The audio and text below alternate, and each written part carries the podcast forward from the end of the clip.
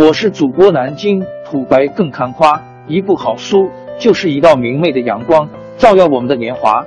当字符串串流淌，萦绕在我们的耳旁，让我们回味无穷。天津上元书院又和你们见面了，欢迎您的收听。朋友们、听友们，大家好！天津上元书院，南京土白更看花，主播最新专辑《野史听见》正式上线，希望能获得您的关注。野史是民间化和凡俗化的。相对于正史，在表达方式上的严肃和呆板，野史更具感性化和具象化。野史关注的往往不是历史事件起因、过程及结果，而是这历史中生存的人与发生的故事。全书约计八百八十八回，付费的有声书来了，你愿意为此花钱花时间吗？专辑也是听见。进度更新按听众的打赏而定。喜马拉雅 UID 七三二六四零二二，微信 sh 八五七三零一四四九，请多多关注，多多打赏，谢谢大家。下面正式开讲专辑《野史听见》。宣太后黄歇，《芈月传》虽然在宣传时期说的是与《甄嬛传》相同。但是看过的人都知道，这部剧的制作完全比不上《甄嬛传》。剧中的发型杂乱，发饰和衣物都十分廉价，整体打光效果也不好。唯一吸引人的大概就只能算是剧情了。尤其是剧中宣太后黄歇的感情十分引人注目，因为黄歇可以说是唯一一个陪着芈月从小到老的人。宣太后就是芈月。芈月与黄歇相遇在童年时期，两人青梅竹马，从小感情就很好。黄歇对芈月称得上是掏心掏肺，他为他拒绝颇受威后宠爱的芈英，他为他不顾贵公子的身份去偷盗药草做粗活，他为他恳求自己的老师收徒，还请来皇族族长求情。但是这一切最终还是付诸流水。当黄歇坠崖。芈姝在秦王宫落难时，芈月就开始走上了另一条道路。她抛掉了自己与黄歇的爱情，开始成为了秦王的妃子。虽然她原本是想要帮助芈姝，但是宫中人心险恶，在众人的挑唆之下，芈月和芈姝开始产生矛盾。此时，黄歇的回归只能带给芈月更多的悲伤。因为怀有身孕的她已经不能再回头了，黄歇最终还是孤身一人回到了楚国，将自己的毕生精力都花费在治理楚国上。与此同时，芈月与芈姝反目成仇，芈月被驱赶出宫。当黄歇得知时，芈月已经和一渠君在一起，并且准备回秦国成为太后。政见不同的两人背道而驰。终于站在了对立的局面，宣太后、黄歇两人最后的结局都是借人缅怀。宣太后身边有一个颇像黄歇的魏丑夫，而黄歇身边有一个与芈月相像的李嫣。黄歇扮演者，黄歇在历史上就是有名的战国四公子之一，他的风流倜傥众所周知，跟著名的女政治家芈月曾是青梅竹马。那么这就意味着她的扮演者必须是一表人才，虽是落魄，但是给人一看就是具有野心、具有真才实学的人，那就是黄轩。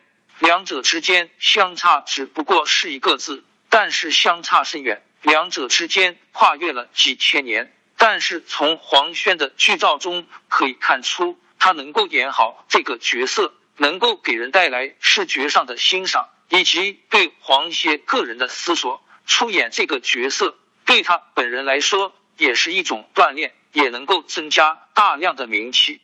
黄轩是一个人八零后，他出生于甘肃省，是一个地地道道的甘肃小伙子，身高不算特别高，但一看这小伙子就特精神。跟其他电影明星不一样的是，他不是北影或上戏这些影视学院所毕业的。也不是专班出身，而是毕业于北舞里的一个音乐剧系。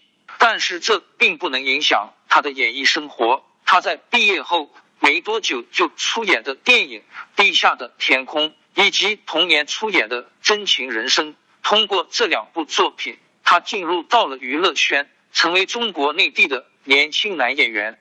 他是零八年出演了《红楼梦》中薛科一角色之后，才逐渐被众人所知晓。之后出演的众多作品都是他出名的基石。直到他在十四年主演了历史剧《芈月传》，十五年上映之后，他的名气才打响，进入到大家的视线中，甚至被评为十四年飞跃男演员。逐渐，他的名气正在日趋兴盛。《芈月传黄歇》结局，《芈月传》是在二零一五年热播的大型古装电视剧，讲述的是。中国历史上的一个传奇人物芈月的故事，芈月也是在有记载的中国历史上的第一个女性政治家。《芈月传》众星云集，一经播出便得到了众多观众热捧。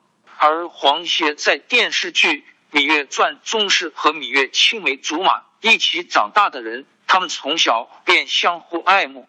那么，《芈月传》黄歇结局如何呢？在历史上。黄歇是战国四君子之首，又被称为春申君。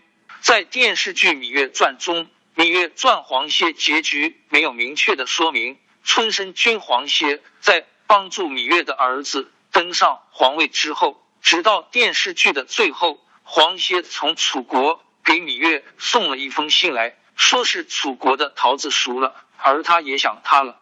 历史上的黄歇结局是悲惨的。在公元前两百三十八年的时候，黄歇在前往楚考烈王的丧事时，被战国时期楚国的权臣李元给杀害了。随后更是灭了黄歇一家，之后更是在楚国专政。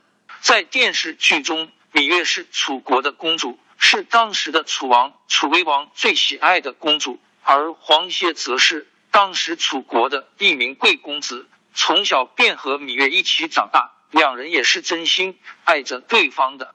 直到楚威王过世之后，芈月的地位一落千丈，并在两人私奔的过程中被一渠捉到了秦国，而黄歇则不幸坠崖。这一别之后，两人便再难有所联系。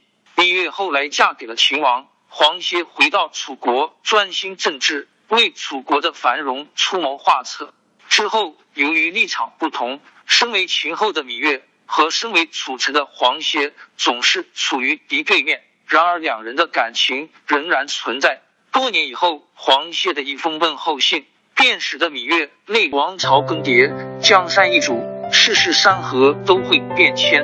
其实我们无需不辞辛劳去追寻什么永远，活在当下，做每一件自己想做的事，去每一座和自己有缘的城市，看每一道动人心肠的风景。珍惜每一个擦肩的路人，纵算经历颠沛，尝尽苦楚，也无怨悔。感谢您的收听，朋友们，让我们下期再见。